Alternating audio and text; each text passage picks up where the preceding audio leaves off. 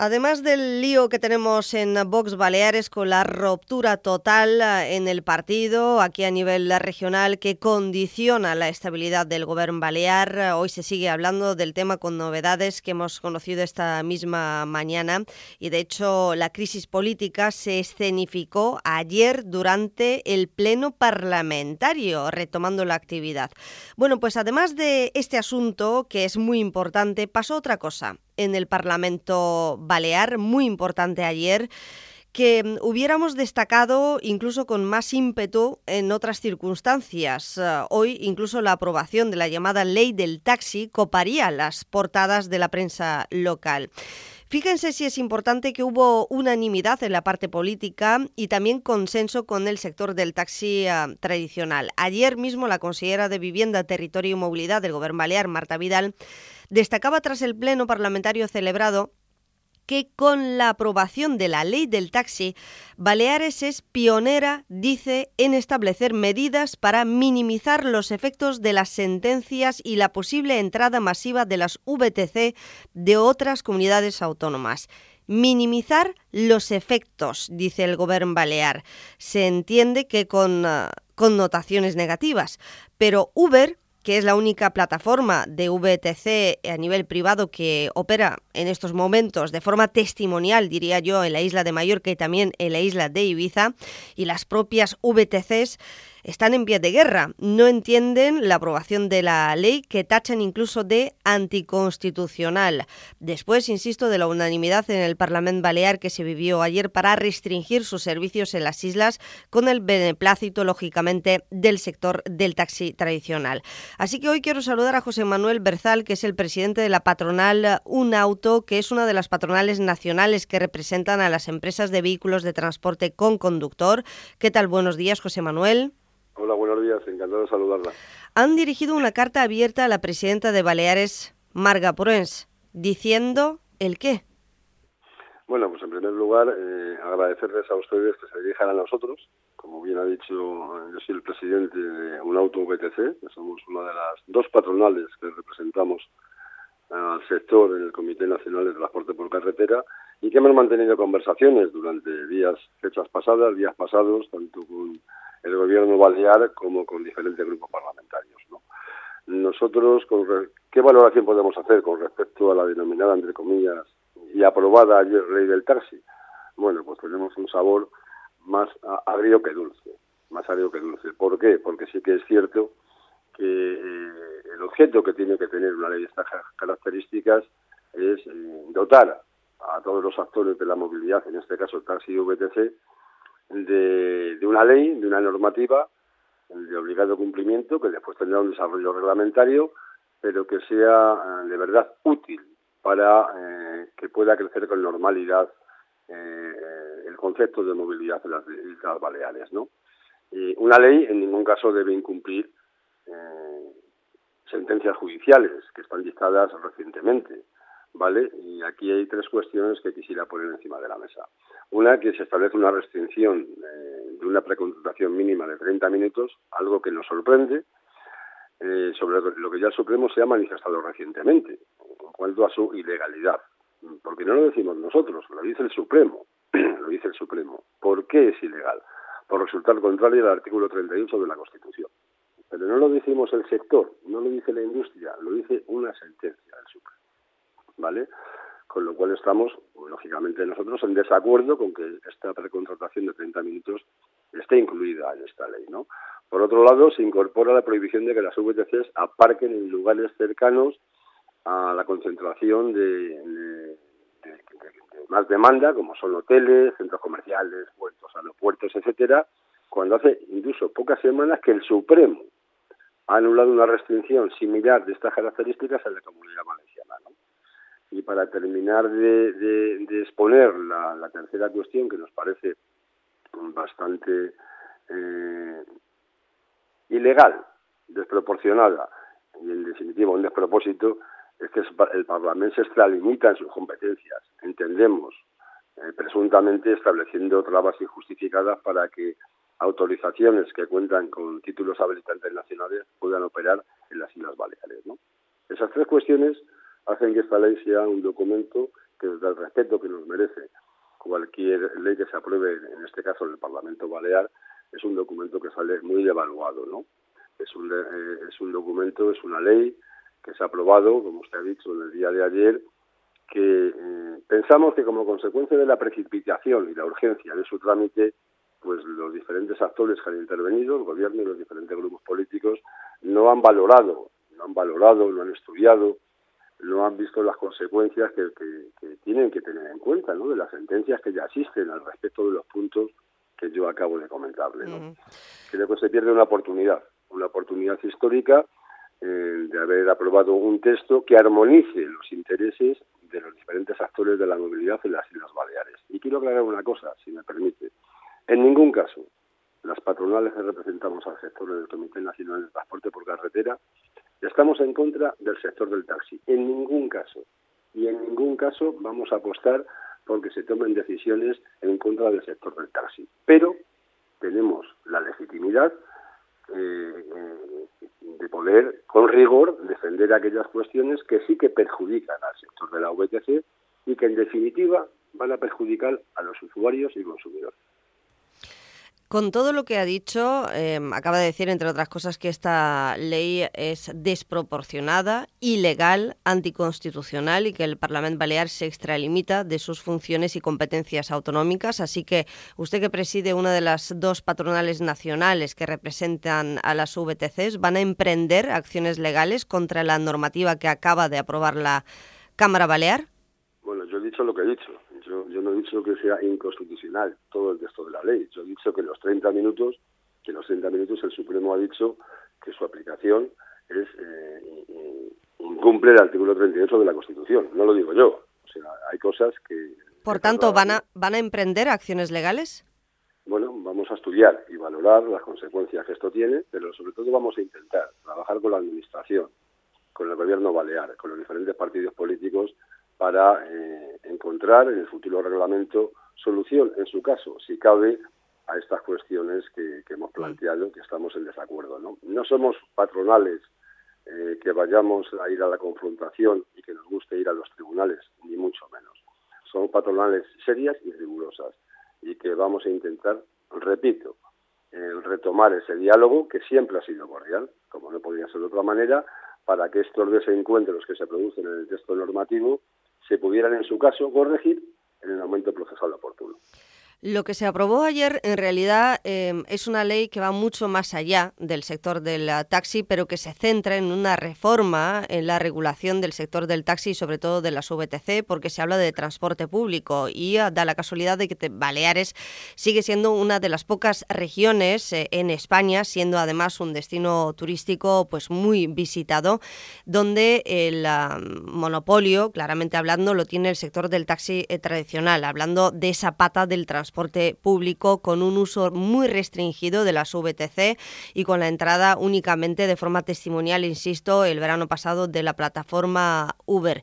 ¿Cree que finalmente, a pesar de todos los obstáculos legales y también normativos y políticos que se le está poniendo a la entrada de plataformas pues muy populares que funcionan en otras eh, comunidades autónomas, eh, por eh, mencionar la comunidad de Madrid o Cataluña o incluso Valencia, ¿cree que al final acabarán entrando también aquí con el libre mercado? Bueno, vamos a ver, una cosa es el libre mercado y otra cosa es a salvajar el mercado. Nosotros somos partidarios, como usted bien ha dicho, en este caso Islas Baleares es uno de los mejores referentes donde claramente, y no se toca discusión, no se puede atender a la oferta que hay de movilidad por parte de la demanda existente. ¿no? Eh, la incidencia muy importante del turismo nacional e internacional que va a, las lindas islas. ¿no? Pero con esto, ¿qué quiero decir?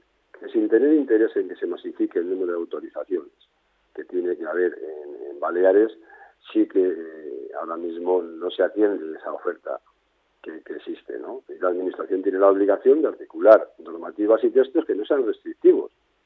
Claro que apostamos por, por el libre mercado, claro que apostamos por la libre competencia, pero todo, todo dentro del orden. Hay una reciente sentencia de la Superior de Justicia de la Unión Europea en el sentido de que los gobiernos no pueden adoptar decisiones arbitrarias ni en favor del taxi ni en favor de la VTC. Y que para conceder o, denegar más autorizaciones de taxi, o en su caso, eh, perdón, licencias de taxi, o en su caso autorizaciones de VTC, pues hay una serie de requisitos que se deben de cumplir. Hmm. El equilibrio de la oferta y la demanda, la ordenación del tráfico, que se cumplan unas directrices para conseguir objetivos medioambientales en pro de la descarbonización y otra serie de cuestiones que, ustedes bien conocen, ¿no? Sí, sí. Si, si, tenemos las herramientas, ¿por qué generamos una herramienta ahora legislativa eh, que no contempla todas estas cuestiones, ¿no? Porque al final el perjudicado es el usuario consumidor. Hablando... el perjudicado es la imagen de Baleares, porque cualquiera cuando vamos de viaje solos o con nuestras familias, ¿eh? queremos bajarnos de un avión y queremos tener una movilidad segura, segura, moderna, digital, ¿eh? y, que sea transversal, que los diferentes actores podamos trabajar en unas condiciones razonadas y razonables. Dice que el perjudicado es el usuario y aquí los usuarios precisamente nos eh, quejamos constantemente y de forma ya prácticamente endémica de la falta de, coches, sobre todo de taxis en eh, temporada alta, pero ya no solamente durante todo el año. Y esto lo admite el propio sector del taxi tradicional, que tiene una serie de retos por delante y que en estos momentos pues está empezando a cambiar poco a poco las, las cosas, pero faltan vehículos y faltan licencias y conductores para atender toda la demanda. En eso coincidimos eh, prácticamente todos, sobre todo en el municipio de Palma, que es la capital de, Baleares. Pero dice usted em, eh, que eh, representa al sector de las VTCs que no van en contra del sector del taxi. Claro, em, aquí en, Onda Cero, en Baleares, nos escuchan muchísimos taxistas y además estoy convencidísima de que mm, a raíz de esta conversación nos van a llamar muchos y nos van a mandar mensajes con opiniones que suelen ser bastante dispares, por cierto, porque ni siquiera hay una única o representativa por parte de la patronal mayoritaria. Pero una de las cosas que nos dicen prácticamente todos, y basta subirse al coche de un taxista aquí en las islas, que admite los problemas de movilidad que tenemos y hablando con sus portavoces, es que eh, las VTCs no actúan o no operan en igualdad de condiciones. Si nos eh, ponen ejemplos como eh, los vehículos em, em, o la inspección técnica que tienen que pasar, la periodicidad, las condiciones laborales de los conductores, los horarios, las licencias, el pago de impuestos, dice usted, bueno, es por el bien del usuario y no vamos en contra del sector del taxi, pero actuando en igualdad de condiciones y con los mismos requisitos legales y fiscales. Vamos a ver, los requisitos legales y fiscales en España, en España, por supuesto en Baleares, ¿eh? Eh, como autonomía y como parte de España, los tenemos que cumplir todos. Y quien no los cumpla, quien no los cumpla está eh, cometiendo una ilegalidad. Eso por un lado. Por otro lado, existe un convenio colectivo en la actualidad del sector de la VTC en, en Baleares y estamos trabajando para hacer otro nuevo convenio colectivo en el cual ya estén introducidas las, las características que tiene que tener ese convenio en relación a los trabajadores que trabajen con plataformas digitales, ¿vale? O sea que nosotros claro que queremos cumplir la legalidad, ¿cómo no vamos a querer cumplir la legalidad? Me decía usted que una cuestión que plantea el taxi, que es cierto, como no podía ser de otra manera, es que no trabajamos en igualdad de condiciones. Efectivamente, pero es que nosotros no aspiramos a trabajar en igualdad de condiciones, al menos en dos cuestiones.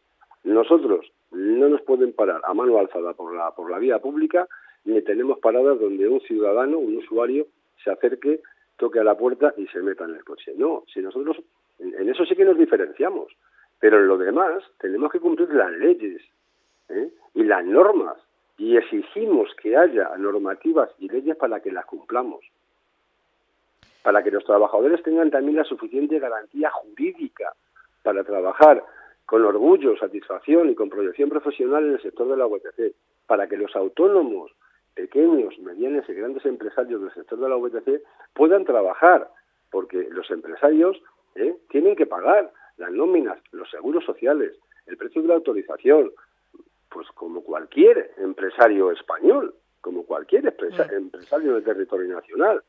Lo que pasa es que ese discurso es un mantra que los menos, que los menos como usted me dice, el sector del taxi, utilizan para intentar mantener, entre comillas, ese monopolio, y cierro comillas, que hasta ahora se ha tenido. Mire, esta mañana he estado en, un foro de movilidad donde estaba el secretario de Estado de Transportes y Movilidad del Gobierno de España. Mm.